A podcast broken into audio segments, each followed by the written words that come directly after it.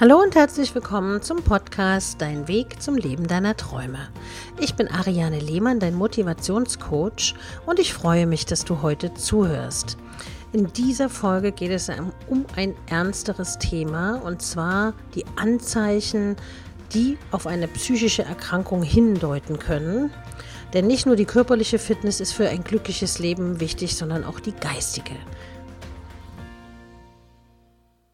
Heute geht es darum, welche Anzeichen auf eine psychische Erkrankung hindeuten können. Und ich sage es gleich vorab, ich bin psychologischer Berater, aber kein Psychologe oder Psychiater. Das ist lediglich eine Anregung für euch, damit ihr euch Gedanken macht und im Notfall Hilfe holt an den richtigen Stellen. Denn auch die psychischen und seelischen Seiten jeder Persönlichkeit ist natürlich von entscheidender Bedeutung. Und wenn sich psychische Krankheiten auf Dauer einstellen, kann das natürlich die Lebensqualität massiv senken. Körper und Seele des Menschen bilden natürlich eine Einheit. Wenn etwas mit der Psyche nicht stimmt, gibt der Körper schnell Signale. Bei manchen sind es Magenschmerzen oder manchen sind es Rückenschmerzen oder plötzlich stürzt man und geht in die Knie, damit man wach wird, ja.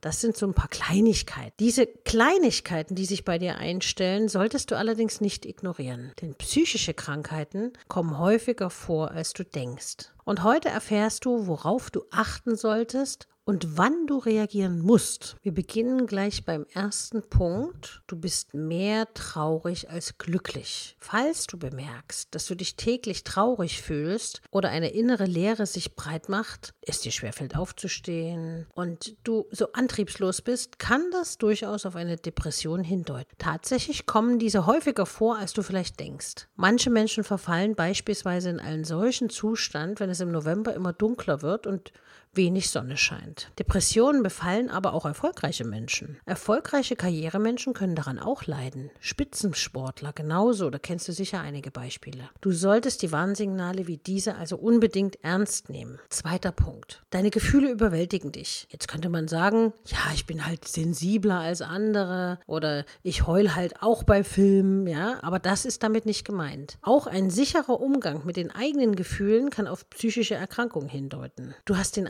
dass du deine Wut nicht kontrollieren kannst und sie stattdessen dich kontrolliert? Das kann auf starken Stress hindeuten, dem du ausgeliefert bist. Du solltest dich beraten lassen oder einen professionellen Austausch über den kontrollierten Umgang mit Gefühlen suchen. Dann wirst du nämlich erkennen, dass dir dein Bauchgefühl auch Vorteile bringen kann. Es muss dich ja nicht nur in verzweifelte Situationen bringen. Zum Thema Bauchgefühl habe ich letzte Woche einen Podcast gemacht, den du dir in diesem Zusammenhang nochmal anhören solltest. Dritter Punkt, Stimmungsschwankungen. Und ich rede von starken Stimmungsschwankungen. Die ist oftmals schon am frühen Morgen sprichwörtlich die Laus über die Leber gelaufen und du wirst dieses Gefühl nicht mehr los. Am nächsten Tag schwebst du in Hochstimmung, nur um kurze Zeit später wieder in Tränen zu zerfließen. Dann scheinst du an starken persönlichen Stimmungsschwankungen zu leiden, wenn sich die Ursache dafür nicht im äußeren Umfeld finden lässt, kann das ein Hinweis auf psychische Erkrankung sein. Und wir reden hier nicht von einmaligen Sachen, sondern von regelmäßigen Dingen, also von wiederkehrenden Situationen. Vierter Punkt. Das kennt sicher jeder von euch, Panikattacken oder Angstzustände. Ein wichtiges Signal können Panikattacken für dich sein. Wenn du in einer einzelnen Situation plötzlich Angst und Unsicherheit empfindest und eine schwierige Nacht haben solltest, lässt sich das ja noch bewältigen. Aber es werden auch wieder bessere Tage kommen. Falls dich aber regelmäßige Angstzustände heimsuchen und dir vielleicht sogar den Schlaf rauben, darfst du das nicht auf die leichte Schulter nehmen. Ich habe also schon gehört von Klienten von mir, die dann plötzlich Herzrasen hatten und Zitteranfälle und richtige Panik, zum Beispiel Auto zu fahren oder das Haus zu verlassen. Also das sind diese Alarmzeichen, äh, die ich hier meine. Fünfter Punkt. Schlafstörung und gestörter Tag- und Nachtrhythmus. Jetzt könnte man natürlich wieder sagen, ja mein Gott, in Anbetracht der aktuellen Situation schlafen alle irgendwie ein bisschen schlechter als sonst. Aber das meine ich nicht. Generell gelten Schlafstörungen als ein typisches Signal für psychische Erkrankungen. Ein erwachsener Mensch sollte normalerweise sieben bis neun Stunden Schlaf pro Tag genießen können. Falls du unter sechs Stunden erhältst oder mehr als zehn Stunden schläfst, stimmt etwas nicht. Behalte auch deinen Schlafrhythmus im Auge. Also denk mal darüber nach, wie lange schläfst du eigentlich? Ganz wichtig ist auch, du solltest deshalb nicht die Nacht zum Tag machen. Sport oder Spaziergänge im Freien können helfen, die eigenen psychischen Gedanken und Gesundheitsthemen zu verbessern. In manchen Fällen reichen sie jedoch nicht und dann ist der Weg zum Arzt deine nächste Anlaufstelle. Sechster Punkt. Du stellst deinen Selbstwert in Frage und das machen ganz viele. Wenn du das Gefühl hast, nichts wert zu sein, deutet das auf emotionale Schwierigkeiten hin. Möglicherweise hat sich eine schlechte Erfahrung aus deiner Vergangenheit in deiner Seele verankert. Dies kann dazu führen, dass du immer weiter an dir zweifelst und dich als Person in Frage stellst. Wenn du beobachtest, dass dir diese Erfahrung schlechte Gefühle einflüstern und du diese alleine nicht los wirst, solltest du eine Beratung oder einen professionellen Austausch aufsuchen. Und auch hier muss ich wieder sagen, es ist nicht die Rede von einmaligen Sachen. Wenn du einmal an dir zweifelst, weil du eine Prüfung vergeigt hast, heißt das nicht, dass du ein schlechtes Leben hast oder dass du ein schlechter Mensch bist. Du hattest einfach nur einen schlechten Tag. Es geht darum, wenn es sich regelmäßig einstellt. Siebter und letzter Punkt. Einsamkeit belastet dich innerlich. Und das ist gerade in der jetzigen Zeit für viele Menschen ein Problem. Das hörst du ja auch immer wieder in den Medien. Nicht jeder Mensch, der alleine lebt, ist ein unglücklicher Mensch. Also ich kenne auch Menschen, die sagen, oh, ich habe mich damit super arrangiert, ich habe es akzeptiert und ich komme damit klar. Auch als Single kann man ein glückliches Leben führen und einen regen sozialen Austausch pflegen, weil es gibt ja noch Computer, es gibt FaceTime, es gibt Telefone. Falls du aber bemerkst, dass die Einsamkeit dich belastet und du Schwierigkeiten hast, auf andere Menschen zuzugehen, ist das schon ein Alarmsignal. Auch ein generelles Misstrauen gegenüber anderen Menschen deutet auf psychische Störungen hin. Entsprechende Warnsignale solltest du keineswegs ignorieren. Ich habe mich diesmal wirklich bemüht, es so kurz wie es geht zu halten, weil wir ja alle positive Energie brauchen. Aber es haben sich ganz viele gewünscht, dass ich nochmal darauf eingehen soll, wie man erkennen kann, dass man psychisch ein Problem hat, weil eben die Medien oft suggerieren, jetzt haben alle Depressionen und alle sind psychisch angeschlagen. Und da wurde ich oft gefragt, was können Anzeichen sein? Und deshalb gibt es diesen Podcast heute. Ich habe schon mal gesagt, ich bin kein Arzt, ich bin auch kein Psychologe. Das sind lediglich Hinweise, die ich von einem Psychologen erfragt habe, worauf man achten kann.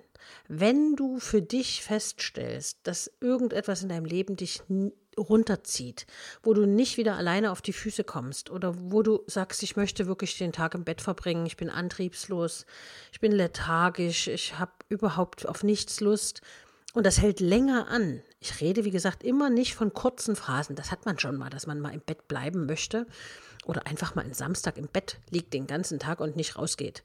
Aber es geht darum, wenn es länger anhält. Und ich denke, es ist nie zu spät, jemanden um Hilfe zu holen. Und jemanden um Hilfe zu bitten, ob das Freunde sind oder ob das deine Verwandten sind. Hol dir Hilfe. Ja, das ist heute ein etwas anderer Podcast als sonst. Und ich danke dir, dass du dir die Zeit genommen hast, bis hierhin zu hören. Wenn du, wie gesagt, irgendwelche Beschwerden hast, dann wende dich an deinen Arzt oder an einen Psychologen, den du befragen kannst.